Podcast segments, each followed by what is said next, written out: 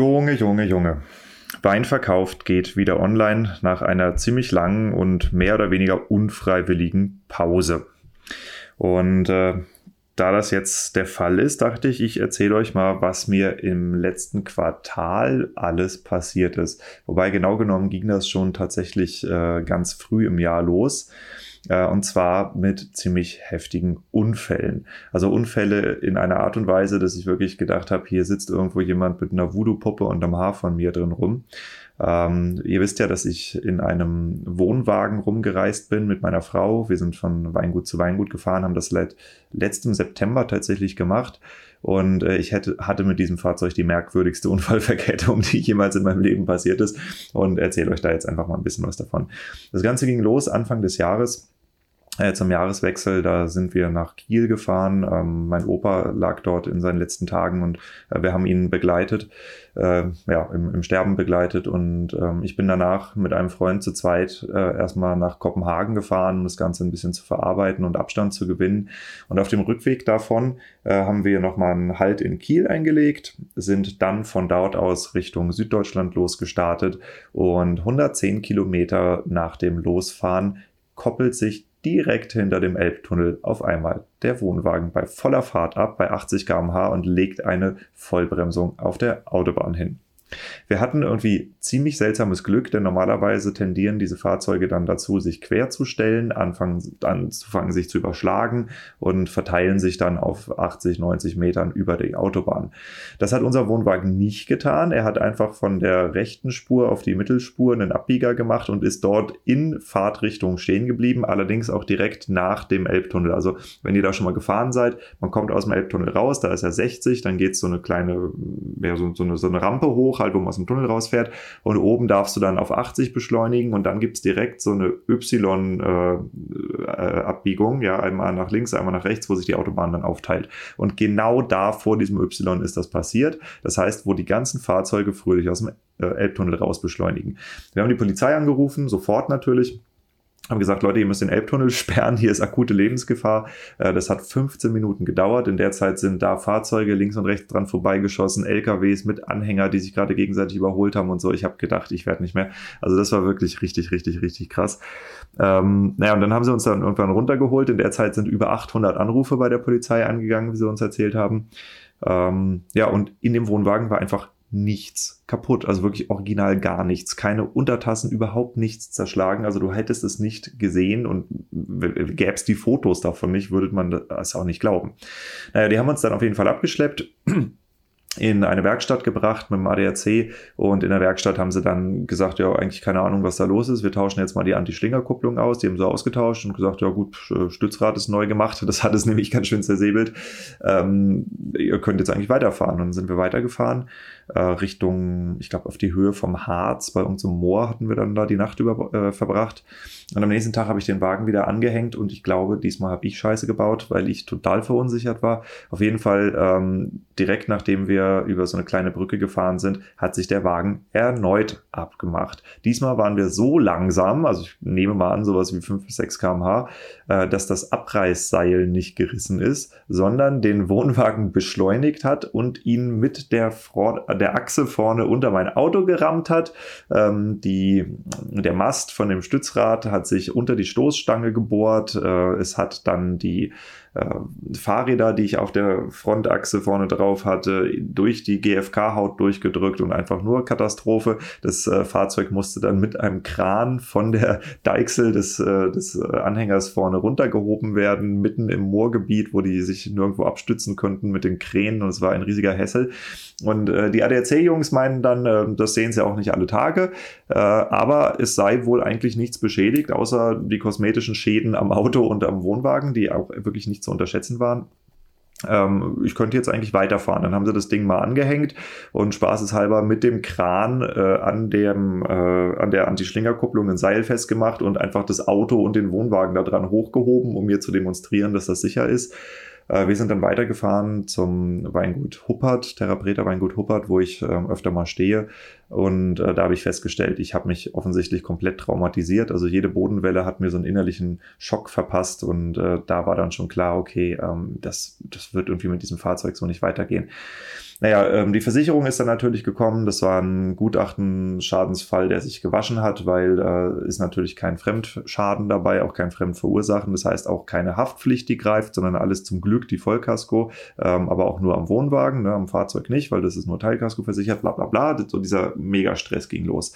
Und dann hat sich natürlich Ewigkeiten erstmal gar nichts getan. Ich habe in der Zeit ähm, das Stützrad, was sich dann ja verbogen hatte, also den Mast, den habe ich rausflexen lassen und einen neuen reinbauen lassen und an und für sich war der Wagen damit dann auch wieder einsatztüchtig. So die kaputten Stellen hatte ich halt irgendwie abgeklebt und bin dann erstmal fröhlich weitergefahren, weil ich muss ja irgendwie meinem Beruf nachgehen. Und äh, damit ging dann äh, der Wahnsinn eigentlich weiter. Ähm, wir waren in Freiburg bei einem Weingut und äh, da fiel mir dann auf einmal auf, äh, irgendwas ist hier komisch an der Bremse, also die schleift die ganze Zeit. Äh, wir sind irgendwo nebendran in eine Werkstatt gefahren, die sich halt auf Anhänger auch spezialisiert hatte.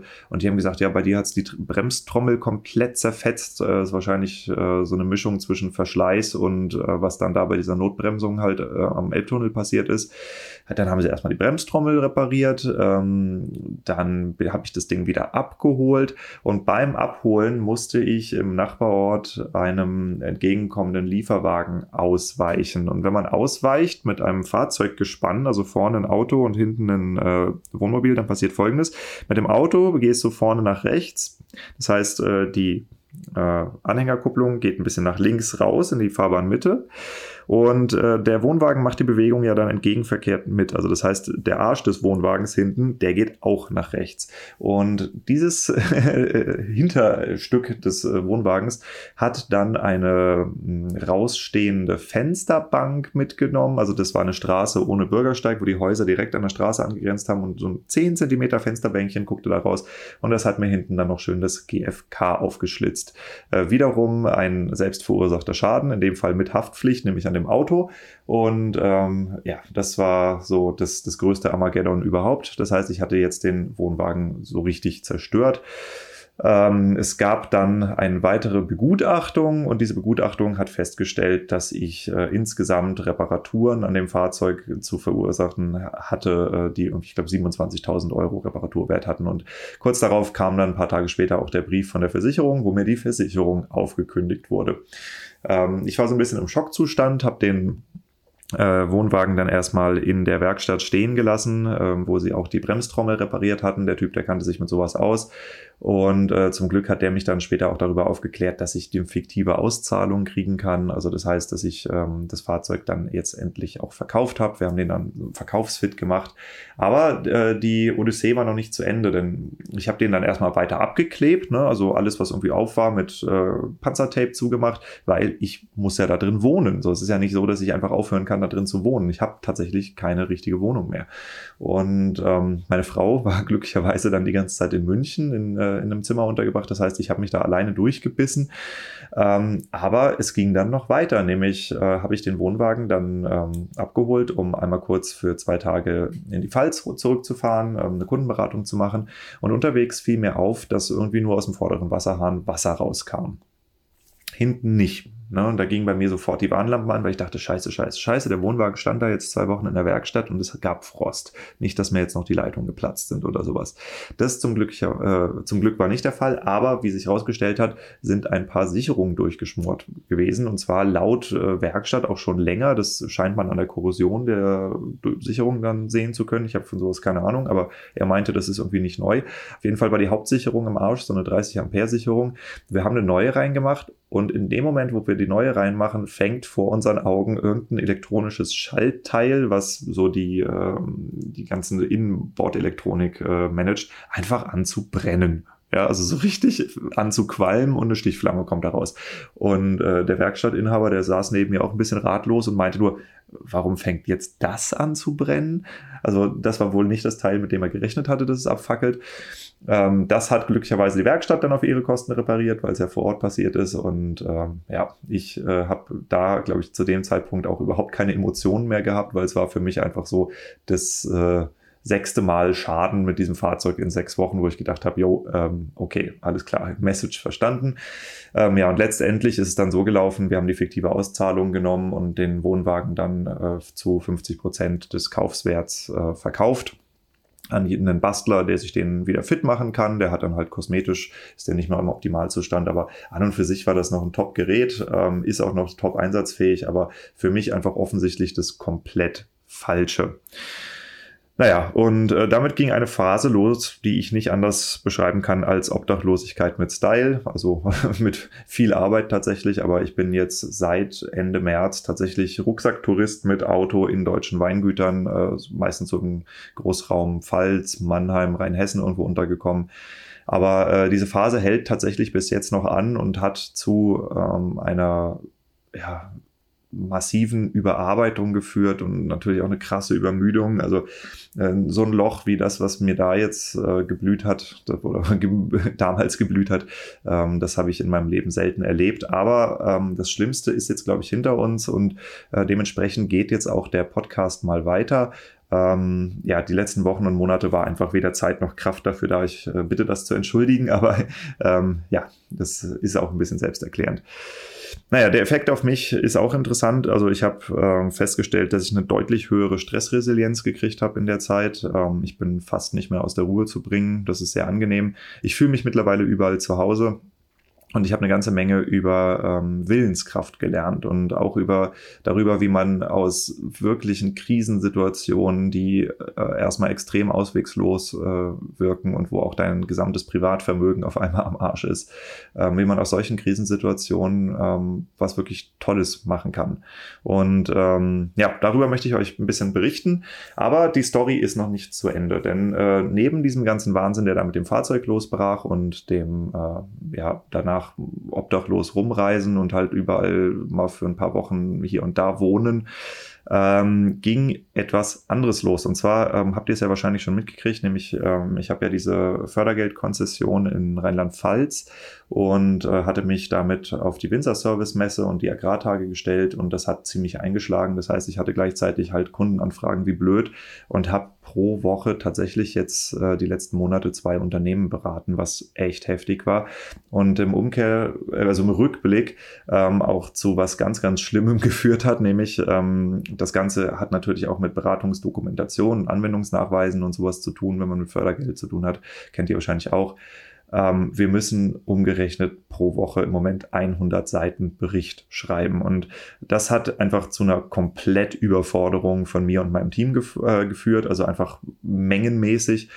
Ähm, wir sind seit ja tatsächlich April dabei, das aufzuarbeiten und sind jetzt endlich an dem Punkt, dass die ganzen Beratungsberichte gedruckt werden. Also wir haben äh, selber Drucker und Bindegeräte und alles, also haben das jetzt in-house aufgebaut.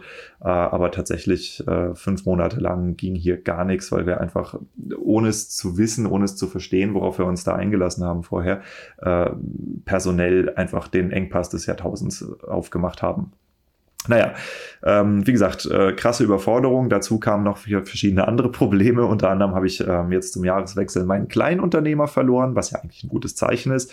Ähm, aber ich muss halt jetzt äh, monatlich die Vorsteuer machen und äh, mit der Steuererklärung vom letzten Jahr und dem halben Jahr, was hier anfällt, ähm, plus was an Krankenkasse, äh, gesteigertes Einkommen und so Krankenkassennachzahlung auf mich zukommt, äh, ist halt eine Nachzahlung von fast 20.000 Euro. Gleichzeitig habe ich erste Angestellte im Unternehmen. Der PV Summit musste organisiert werden und wir mussten natürlich auch noch ein neues Fahrzeug suchen. Und für dieses neue Fahrzeug, wie sollte es anders sein, brauche ich einen neuen Führerschein, den ich jetzt auch bald schon mache. Also das heißt, äh, ich habe wirklich, wirklich schwimmen gelernt in der letzten Zeit. Zum Glück klappt alles, wir kommen da gut durch. Ähm, aber ich muss sagen, also ich habe echt Demut vor Arbeitsbelastung gelernt in den letzten Wochen. Ja, aber aber, äh, das hatte ich ja vorhin erzählt, ähm, es gab auch diese Momente, wo ich festgestellt habe, man kann aus Krisensituationen wirklich ganz, ganz tolle Sachen machen. Ähm, der, ihr, ihr erinnert euch im Captain Cork Interview, da hatten wir das Thema, ähm, der Markus hatte da, glaube ich, gesagt, äh, wenn man eine Krise hat, dann ist extrem viel Energie im Raum und es liegt immer an dir zu entscheiden, was du mit dieser Energie machst.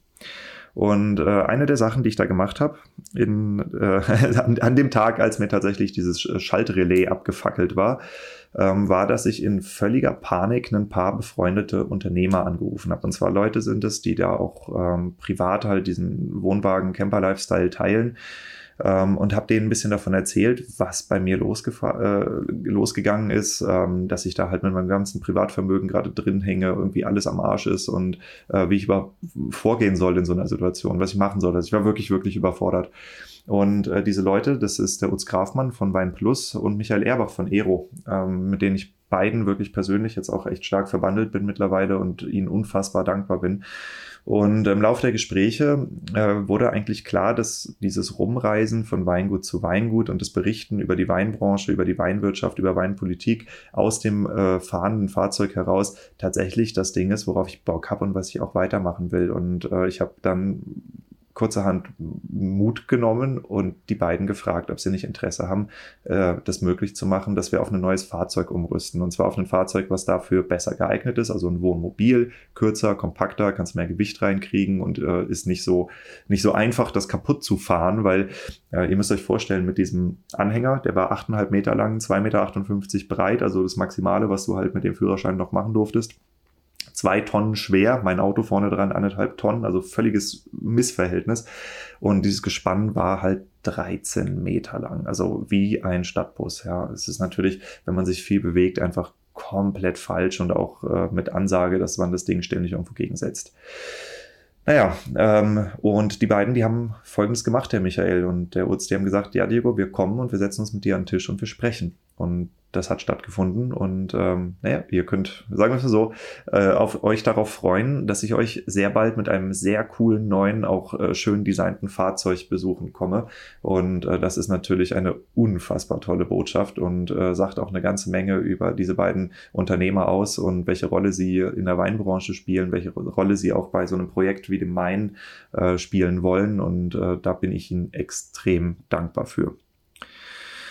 Ja, ähm, für diejenigen, die mich so ein bisschen verfolgen und meine Arbeit so ein bisschen verfolgen, ich kriege das ja immer mit, dass äh, wenn ich in einem Weingut war und das äh, bei Instagram poste, was ich tatsächlich auch nicht immer mache, weil ich es einfach vergesse. Äh, oder manchmal wollen es auch die Weingüter nicht. Ist ja auch mal so ein Thema. Hm, ich werde beraten. Aber ähm, es gibt welche, die wollen das, die finden das cool und äh, die können angesprochen werden, damit nicht immer hinterher die ganzen Anrufe kommen. Also die kommen sowieso, ah, ich habe gesehen, der war bei euch, kann man mit dem arbeiten. Ne? Also ich kriege das schon mit, keine Angst. Ihr könnt mich auch einfach direkt ansprechen. Ich bin ganz leicht zu erreichen über Instagram oder äh, diego.weinverkauf.com, aber also ist wirklich easy, mit mir in Kontakt zu kommen. Ähm, aber wie gesagt, es gibt ein paar Betriebe, mit denen kann man jetzt darüber quatschen, wie die Zusammenarbeit mit mir ist oder wie äh, die Beratung ist. Da wäre zum Beispiel das Zisterzienser Weingut Michel, da könnt ihr die Karin anhauen. Weingut Ökonomierat Lind, ja, spricht Rüdiger an, spricht Elena an, äh, überhaupt kein Problem. Das Weingut Zimmer im Remstal, äh, die Steffi Karpf oder ein Benny fragen. Ähm, Weingut am Honigberg, ja, ganz cool, den äh, Lukas Best, äh, da war ich jetzt gerade, ist übrigens ein Top-Betrieb, ähm, den solltet ihr sehr, sehr gut im Auge behalten. Im Moment noch so ein unbekannter Geheimtipp, aber ich verspreche mir sehr viel von diesem Weingut. Ähm, also wie gesagt, die gerne anfragen. Äh, Dambach, äh, die Sops-Jungs, ja, äh, aus Bad Dürkheim. Ähm, ja gut, und äh, Therapreta Weingut Huppert kennt ihr sowieso und Lena und Sebastian auch. Ähm, was da mittlerweile abgeht, verfolgen ja ganz viele von euch auch schon bei Instagram. Ähm, also insofern, ähm, ihr müsst nicht immer die Betriebe anrufen, ihr könnt auch mich direkt anrufen und einfach mal nachfragen, wie das so ist. Das äh, vereinfacht eine ganze Menge. Ja. Gut, ähm, aber ich will ja nicht nur erzählen, was passiert ist, sondern ich möchte auch ein bisschen von dem sprechen, was jetzt nach vorne raus passiert. Und nach vorne raus betrifft natürlich einmal den Podcast. Äh, da gibt es ein paar Veränderungen, die ich umsetzen werde. Ähm, aber es gibt auch eine ganze Menge Projekte, die einfach äh, anlaufen oder in der Schwebe gehalten waren oder jetzt tatsächlich auch einfach mal äh, erwähnt werden müssen. Und zwar ähm, eine der spannendsten Sachen, an denen ich im Moment arbeite, das ist eine Bachelorarbeit, die hatte ich ausgeschrieben in Geisenheim. Daraufhin hat sich Luise Thomas bei mir gemeldet. Und Luise Thomas ist so gut, dass sie mittlerweile bei mir im Team angefangen hat. Also ähm, wird jetzt äh, absehbar auch in der Beratung bei mir mit einsteigen.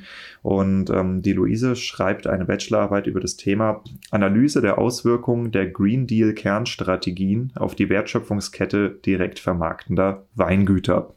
Das ist so kompliziert, dass ich es nochmal sage. Analyse der Auswirkungen der Green Deal Kernstrategien auf die Wertschöpfungskette direkt vermarktender Weingüter. Was genau verbirgt sich denn dahinter? Dahinter verbirgt sich, ähm, dass, ihr habt es ja wahrscheinlich mitgekriegt, äh, sicherlich habt ihr es mitgekriegt, ähm, es gibt jetzt äh, eine laufende Reihe von äh, Gesetzesveränderungen, die ähm, das Thema Biodiversität, Artenschutz, Pflanzenschutzmittel, ähm, Ökobau, Wasserschutzrichtlinien und, und, und ähm, betreffen. Und das alles ist zusammengefasst Teil der ähm, EU Green Deal Kernstrategien. Und das sind verschiedene Strategiepaper, die da drin sind. Ähm, ich habe noch nie ein Thema erlebt, mit dem man Winzer so zielsicher auf die Palme bringen kann, wie den Green Deal zu erwähnen. Und gleichzeitig ähm, habe ich auch noch nie festgestellt, in, bei uns in der Branche, dass die Leute sich so gerne auf Stammtischniveau über verschiedene Themen aufregen. Da habe ich gedacht, okay, Energie im Raum kannst du nutzen und zwar aufklärerischer Natur. Ähm, ob ihr den Green Deal jetzt mögt oder nicht, das interessiert nämlich tatsächlich niemanden. Das Ding ist beschlossen und es wird kommen. Wie es umgesetzt wird, ist noch offen. Dass es umgesetzt werden muss, ist entschieden und zwar bis 2030. Und äh, dementsprechend finde ich, äh, wir sollten uns zumindest als der Teil der Branche, der ein bisschen Hirn im Kopf hat, ähm, jetzt langsam mal damit auseinandersetzen, was denn eigentlich da auf uns zukommt, was in diesem Green Deal drinsteht und äh, welchen Einfluss wir natürlich auf der menschlichen Ebene, auf der Betriebsebene, vielleicht auch auf der Verbandesebene oder auf der agrarpolitischen Ebene eben noch nehmen können, um zu entscheiden, ähm, was da genau auf uns zukommt, weil es gibt tatsächlich noch Bereiche, in denen wir äh, eingreifen können. Das können die Verbände, zum Beispiel der Deutsche Weinbauverband, ähm, der versucht es zumindest, aber auch wir bei Piwi, wir machen das. Ähm, aber es ist eben auch so, dass wenn wir die Betriebe oder also die einzelnen Winzer, Winzerinnen ihre Betriebe zukunftsfähig ausrichten wollen, dann sollten die sich eben auch Gedanken machen, wie sie den Betrieb darauf umstellen.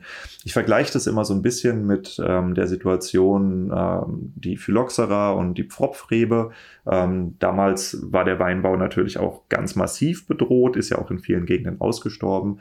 Und ähm, jetzt rückwirkend betrachtet macht es natürlich auch total Sinn, dass wir Pfropfreben einsetzen, weil wir über die Unterlagen alle möglichen Sachen steuern können und, und, und. Also das ist ja die Erfindung des Jahrhunderts. Aber ich bin mir irgendwie ziemlich sicher, dass ohne die Phylloxera unsere Branche sich mit Händen und Füßen dagegen gewehrt hätte, Pfropfreben einzusetzen. Und äh, ich glaube, dass wir hier in der gleichen Situation sind. Also das heißt, wir haben hier eine in Anführungszeichen Krise, diesmal politischer Natur, die auf uns zurennt. Es gibt Maßnahmen, die man dagegen ergreifen kann. Und die Frage ist, wie lange man sich dagegen wehrt und wie lange man sich eben auch mit Stammtischpolemik nur mit diesem Thema auseinandersetzen will, statt sich einfach mal den geschäftsführerischen Pflichten bewusst zu werden und als Inhaber oder Inhaberin sich inhaltlich damit auseinanderzusetzen, was da kommt und wie man eben damit umgehen kann. Ob man das jetzt mag oder nicht, das spielt da, wie gesagt, eigentlich gar nicht so eine große Rolle. Also, wenn man das jetzt mal aus der Brille der betrieblichen Handlungsfähigkeit sieht, ja, dann ist es einfach eine Umfeldveränderung, an die wir uns anpassen müssen. So, und äh, was wir machen, ist folgendes. Ähm, wir haben jetzt diesen Green Deal einfach komplett auseinandergenommen, haben mal geguckt, okay, was steht da eigentlich drin. Ähm, der Green Deal an sich, der betrifft, ähm, vielleicht habt ihr es noch aus der ähm, Episode mit dem Wolfgang Häuser ähm, in Erinnerung, ähm, der betrifft ja nicht nur die Landwirtschaft und Ernährung, sondern der betrifft auch Energiewirtschaft, Logistik, Finanzwirtschaft, also eigentlich alle Industriezweige in der EU. Und wir haben geschaut, was gibt es denn da für mögliche Impact-Stellen, wo die Wertschöpfungskette von Weingütern betroffen wird. Also zum Beispiel, wenn jetzt äh, Energiekosten steigen, ja, oder, oder mehr CO2-Abgaben gezahlt werden müssen, dadurch ähm, die ähm, Kraftstoffe teurer werden oder so. Das hat ja auch einen Einfluss auf unsere Wertschöpfungskette. Ähm, Themen wie Mindestlohnerhöhung, ja, ähm, Themen wie natürlich diese ganzen Biodiversitätsstrategien und äh, Pflanzenschutz und Artenschutz und Naturausgleichsflächen und und und. Ihr kennt die Themen alle. Ähm, die haben wir uns jetzt alle im Einzelnen angeschaut und analysiert. Ähm, welchen Einfluss haben sie auf das Weingut, an welcher Stelle? Ähm, und wie groß ist dieser Einfluss eigentlich auch zu bewerten. Das heißt, ähm, in welcher Priorisierung sollten wir unseren Betrieb auf welche dieser Gesetzesänderung einstellen? Und ähm, das Ganze eben auch so aufgearbeitet, dass man jetzt, wenn man nicht gerade Politikwissenschaft studiert hat, dass man das auch verstehen kann und ähm, wir werden euch natürlich auch mit aktuellen Informationen versorgen, äh, welchen Diskussionen man eigentlich zuhören muss, also wo man aktuelle Informationen herkriegt und wo eben auch nicht. Weil, wie gesagt, bei uns wird eine ganze Menge geschimpft in der Branche, aber es wird eben auch viel von Leuten geschimpft, die einfach nur gefährliches Halbwissen haben. Und äh, wir hatten tatsächlich auch eine ganze Langeweile gefährliches Halbwissen, ähm, ändern das gerade. Ja, und äh, das Ganze, das wird jetzt erstmal als Bachelorarbeit geschrieben. Ähm, wir werden das aber auch als Buch veröffentlichen und als Hörbuch. Also das heißt, ihr könnt es dann bei uns irgendwann käuflich erwerben, wenn euch das Thema denn dann interessiert. Des Weiteren ähm, gibt es eine Interviewserie zu dem Thema Green Deal und Weinbaupolitik. Ähm, da kommt zum Beispiel jetzt ein Interview raus mit Herrn Schneider vom, Weinbau, äh, vom Weinbauverband. Ähm, dann haben wir natürlich, äh, ja, ihr habt es ja mit Wolfgang Häusler schon mitgekriegt, ähm, ganz viele Sachen finden auch für die Mitglieder des PV-Verbands statt. Also wir haben zum Beispiel den PV Online Summit. Ähm, das ist ein äh, Format, also eigentlich so, eine, so ein, Online-Meeting abends äh, mit zwei, drei Zoom-Vorträgen, äh, wo es immer um Weinbaupolitik geht, aber auch um internationale Weinwirtschaft. Wir hatten jetzt zum Beispiel äh, Piwi-Bau in den Tropen, ja, das ist total spannend, also Weinbau in Nepal und Thailand und sonst wo. Ähm, aber sonst halt auch einfach ähm, uns mal mit ähm, italienischen Rebzuchtmaßnahmen auseinandergesetzt und so. Also was du halt hier in der deutschen Bubble nicht so mitkriegst. Ähm, es fühlt sich in Deutschland immer so an, dass wir ganz groß und wichtig sind, aber jeder von euch, der mal im Ausland war, äh, weiß, wie wir sind eigentlich nur ein kleiner Fliegenschiss auf der internationalen Karte des Weinbaus und auch europäische Weinbaupolitik ist nicht unbedingt nur mit Deutschland im Fokus, weil wir sind halt einfach eins der kleineren Weinbauländer, da muss man sich nichts in die Tasche lügen. Genau, also das heißt, äh, zu dem Thema kommt eine ganze Menge. Dann bereite ich gerade mit dem Weinrechtsanwalt Holger Kiefer eine Serie zum Thema Weinrecht vor, also E-Label und Co., äh, neues Weingesetz, ja, alles, was, uns, was da auf uns zukommt. Ähm, der Holger, der bringt da eine ganze Menge Fachkompetenz mit ins Rennen. Also vielleicht kennt ihr ihn auch schon aus den Interviews, die ich vorher mit ihm hatte. Äh, oder wenn ihr zum Beispiel mit Vinestro zusammenarbeitet, da gibt es ja jetzt, glaube ich, auch diese E-Label-Lösung. Das ist alles auf Holgers Mist gewachsen. Also der steckt ganz, ganz, ganz tief da in der Branche drin ähm, und beschäftigt sich mit Wein und Markenrecht. Und äh, das werden so die Bereiche sein, über die wir sprechen wollen, weil ähm, jetzt so im Lauf der letzten Beratungen und auch äh, teilweise in diesen Markenkonzeptionen, wo ich ja mit drin stecke, ähm, ist eben dieses Thema auch das Markenrecht äh, immer präsenter geworden für mich und die extremen Defizite, die unsere Branche da hat. Ähm, dementsprechend wollen wir da ein bisschen Aufklärungsarbeit leisten. Ja, dann äh, persönlich freue ich mich sehr darauf, unser neues Fahrzeug auf die Straße zu bringen. Äh, wir haben uns einen Bürstner Lyseo 728 gegönnt, äh, für diejenigen, die Bock haben, das mal äh, zu googeln. Ähm, das Ding steht gerade in Straubing, das ist irgendwo bei Passau in der Nähe in Bayern und wird noch ein bisschen modifiziert. Äh, wir wollen natürlich äh, recht viel Autarkie haben, also Solar äh, obendrauf, äh, haben Batteriespeicher erhöht, äh, dann Fahrradständer kommt hinten dran, Anhängerkupplung und so. Das ist halt äh, wirklich ein einsatzfähiges und auch international fahrbares Fahrzeug ist, in dem man erstens leben kann und zweitens aus dem heraus man auch arbeiten kann. Also das heißt anständige Stromversorgung. Und ähm, das Ganze wird gerade gemacht. Das Fahrzeug ist wahrscheinlich schneller fertig als wir mit unserem Führerschein. Ähm, der Wagen hat nämlich äh, eine Zulassung für 4,4 Tonnen. Das heißt, ich muss jetzt einen C1-Führerschein machen, meine Frau auch. Und äh, ja, ich habe tatsächlich zu dem Zeitpunkt, wo ich das hier aufnehme, in zwei Tagen meine Theorieprüfung. Ich hoffe, dass ich sie bestehe. Wenn nicht, werdet ihr es wahrscheinlich wutentbrannt auf Instagram mitkriegen. Ähm, aber die Episode kommt wahrscheinlich dann erst ein paar Tage später raus. Insofern, äh, ja, ich muss auch gleich noch ein bisschen lernen. Naja, ähm, aber wenn das Fahrzeug da ist, dann äh, besuchen wir euch wieder, ähm, haben ganz viele tolle Weingüter kennengelernt, wo man auch schön stehen kann. Also auch wenn, wenn du jetzt, äh, der oder die du zuhörst, äh, ne, was weiß ich, Platz hinter der Maschinenhalle hast oder so, ähm, schreib uns gerne an. Ja, wir daddeln einfach immer von Weingut zu Weingut. Ähm, mal, wenn wir einen Kundenauftrag haben, mal auch einfach so, um sich mal kennenzulernen oder irgendwie ein Glas Wein zu trinken oder weil es halt besonders schön ist oder weil die Leute sagen, hey, komm uns mal besuchen. Ja, das kommt auch vor. Und ähm, da freue ich mich immer sehr. Genau, und dieses Fahrzeug wird dann natürlich auch designt. Ähm, da bereiten wir gerade was ganz Besonderes vor und ähm, haben in dem Zuge eine ganze Menge Erfahrungen gesammelt oder sammeln dürfen und machen es auch immer noch mit dem Thema Designer aus dem Ausland. Und zwar in dem Fall ähm, zwei ganz besondere Ausländer, äh, Auslände. Äh, nämlich das eine ist die Ukraine. Äh, meine Frau kommt ja aus der Ukraine und hat dort äh, vor, in ihrer Zeit vor dem Leben in Deutschland auch Kontakt zu ein paar spannenden Designern gehabt. Ähm, das heißt, da machen wir gerade Erfahrung und wir waren gerade in Georgien. In Georgien waren wir tatsächlich auch, um unsere ukrainische Familie zu besuchen. Die können über den russischen besetzten Teil raus ähm, und konnten halt nach Georgien reisen. Das heißt, wir konnten uns da nach dem Krieg jetzt mal sehen, das erste Mal. Aber Georgien ist und bleibt eben auch ein extrem spannendes Weinbauland. Also die haben, glaube ich, ähm, geschichtlich 8000 Jahre zurückliegende Weinbautradition, die sie vorweisen können, sind damit das älteste nachweisliche Weinbauland der Welt ähm, haben so ein bisschen die Einstellung zum Weinbau, Wein soll nach Wein schmecken und nicht nach Saft, weshalb du auch immer gefragt wirst, ob du Georgian-Style-Wein haben willst oder European-Style-Wein. Und wenn du das nebeneinander hast, das ist ungefähr so, wie wenn du einen alten Sherry neben einen Traubensaft setzt. Und äh, tatsächlich muss ich sagen, es ist manchmal ein bisschen gewöhnungsbedürftig, aber insgesamt extrem lecker, was sie da machen. Und ähm, tatsächlich auch interessant zu beobachten, was so eine Weinstilistik eben mit der Weinkundschaft macht. Also in Georgien ähm, ist die, äh, die, die, die Lebenshaltungskosten, die sind deutlich niedriger, das Einkommen ist auch deutlich niedriger als bei uns, aber die Leute geben umgerechnet 20 Euro für eine Flasche Wein aus. Das ist so, wie wenn du hier 80 bis 100 Euro für eine Flasche Wein ausgeben würdest. Also wirklich spektakulär. Und äh, es wird halt fast nur georgischer Wein getrunken, ne? so wie auch in Frankreich fast nur französischer Wein getrunken wird. Ähm, das, was wir halt in Deutschland nicht schaffen. Ja, oder nicht geschafft haben. Und ähm, je mehr ich das sehe, auch äh, in, in anderen Ländern, wie halt dieser Nationalstolz und Nationalidentität auch so ganz krass mit der nationalen Weinkultur äh, vernetzt ist, desto mehr stelle ich mir eben die Frage, was ist bei uns schiefgelaufen. Und ich glaube, eine der Sachen, die bei uns schiefgelaufen sind, haben tatsächlich mit der Weinstilistik zu tun. Also diese neue Schule aus den 70ern, ja, Reinzucht, Hefe, schön mit Kohlensäure reingepresst, fruchtig, wie geht nicht mehr.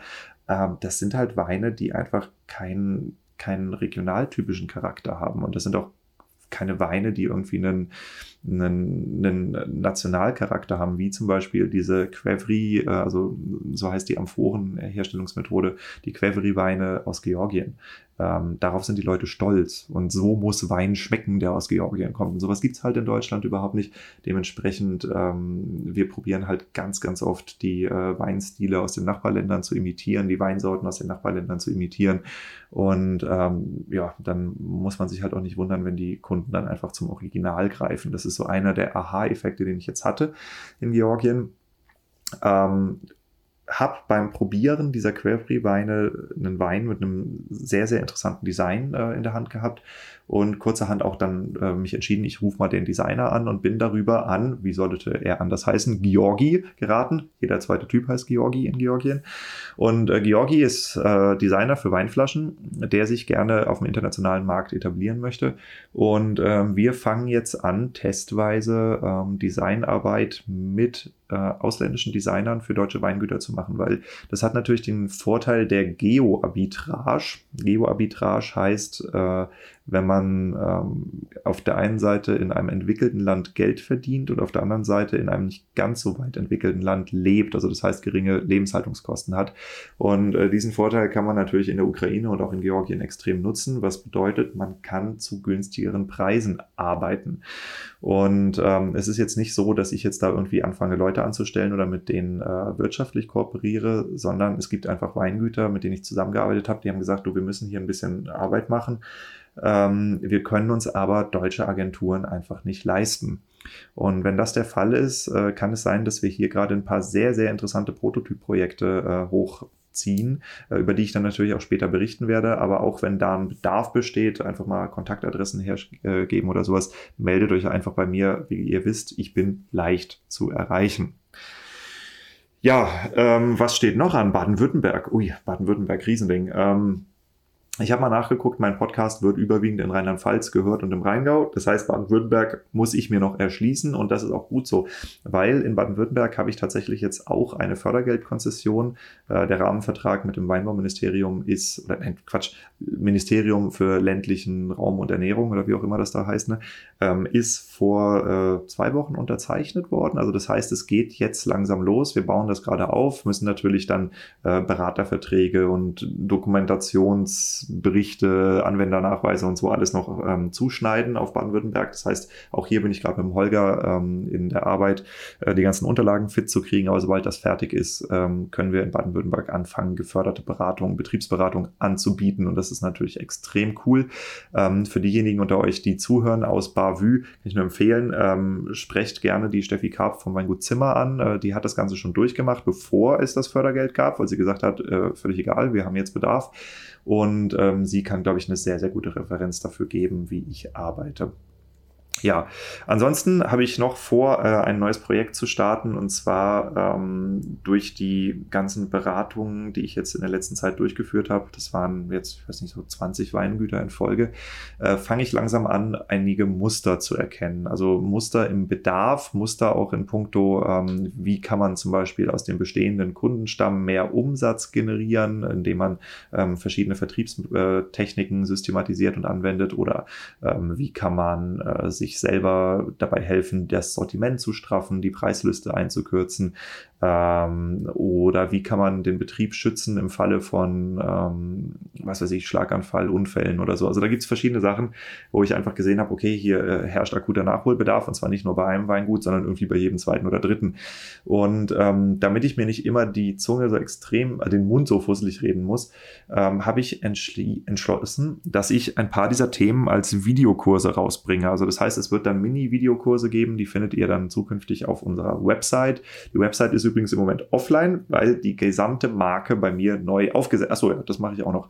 Äh, die gesamte Marke wird rebrandet, weil wir jetzt natürlich das Fahrzeug branden und dann habe ich gedacht, dann fasse ich das Ganze mal an und mache es neu. So, anyway, auf dieser Website, wenn es sie dann gibt, äh, werdet ihr zukünftig einen Mitgliederbereich finden, wo es äh, diese Videokurse geben wird. Ähm, die Videokurse, die sind dann kostenpflichtiger Natur natürlich, weil auch ich muss irgendwo mit meinem Unterhalt verdienen. Aber äh, da gibt es ein paar sehr, sehr, sehr spannende Themen, die wahrscheinlich auch einen Großteil der hier zuhörenden Menschen betreffen werden. Ja, Soweit. Äh, das ist das, was passiert ist. Ähm, das ist das, was nach vorne gibt. Und äh, vielleicht versteht ihr jetzt, warum es die letzten Monate so still war rund um den Podcast. Äh, ich persönlich, ich kann nur sagen, ich bin extrem froh, ähm, erstens auch dieses Loch mal erlebt zu haben, was das mit mir macht und ähm, das Verständnis, was das eben auch für langsamere Prozesse in Weingütern bei mir ausgelöst hat, weil es gibt einfach Tage, Wochen, Monate, da willst du was machen, aber du kommst einfach nicht dazu. Und genauso ist mir das gegangen, tatsächlich jetzt mit meinen Kunden, wo ich die ganze Zeit, ich wollte diese Dokumentationsberichte fertig machen, weil das ist ja schön, ne? du hast eine Beratung und dann irgendwann ist der Bericht in der Post, du kannst ihn aufschlagen, durchlesen, dich an alles erinnern und dann Stück für Stück auch in die Umsetzung gehen.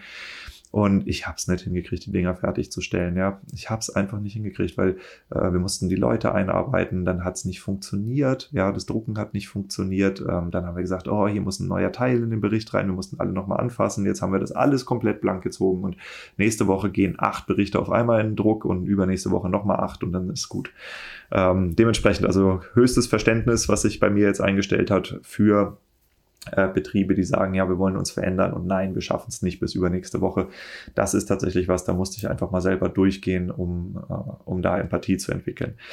Ja, ähm, ansonsten muss ich sagen, ähm, es fühlt sich auch toll an, sich aus sowas rausarbeiten zu können und zu merken, äh, welche Leistungsfähigkeit denn dann eigentlich da ist. Auch das ist schön. Ähm, nach vorne raus habe ich für mich selber eine ganze Menge mehr Selbstbewusstsein gewonnen ähm, und eine Menge Krisenmanagement-Erfahrung. Das ist toll. Ja, das werde ich natürlich auch brauchen, äh, weil ich habe nicht vor, aus der Weinbranche rauszugehen, ähm, sondern äh, bei uns wird es einfach so, wir werden jede Woche besser, jeden Monat besser in dem, was wir tun. Und äh, man darf nie vergessen, wie sehr wir eigentlich noch am Anfang sind hier mit allem, was hier läuft.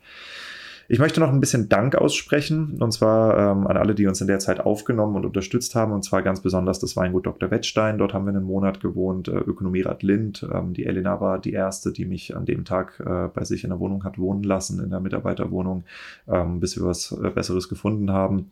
Und äh, ein ganz besonderer Dank geht an die beiden besten Weinkunden der Pfalz, Lothar und Carola. Vielleicht kennt ihr sie sogar, wenn ihr im Pfalzer, Pfälzer Weingut seid.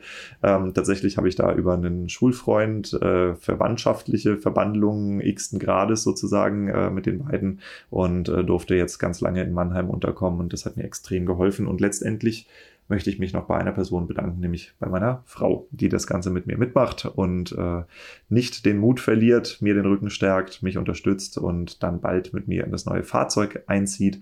Und äh, dann, wie gesagt, werden wir euch wieder besuchen kommen. Ja, dann möchte ich mich auf jeden Fall auch noch bei meinem Team bedanken. Ähm, das ist einmal ähm, bei dem ganzen Beratungsthema die Luise, der Jordi und der Max, die mir in der Zeit wirklich krass den Rücken freigehalten und äh, mich und meine Frau so krass unterstützt haben. Also ohne euch wären wir komplett abgesoffen.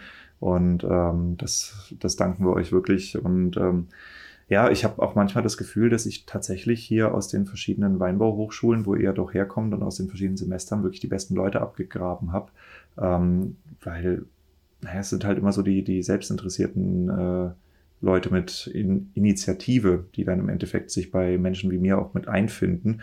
Ähm, und für die Weingüter, die hier zuhören, also ich kann euch nur sagen, ähm, sobald hier äh, mehr Berater noch da sind, also aus den Leuten, die ich eben genannt habe, äh, die werden ja gerade dazu ausgebildet, ähm, ich glaube, dass ihr hier beim Entstehen einer der schlagkräftigsten und vielleicht in, in innovativsten und ich würde auch sagen besten Weinbauunternehmensberatung Deutschlands zuhört, weil was äh, hier an Fachkompetenz, also einerseits weinwirtschaftlicher Natur, aber eben auch so mit Vorbildung aus dem Bereich äh, Juristerei, Recht, äh, Steuer, Finanzbuchhaltung, ähm, Storytelling und Marketing zusammenkommt, ähm, das ist schon eine ziemlich einmalige Kombination von Leuten, die es halt auch einfach böse drauf haben alle.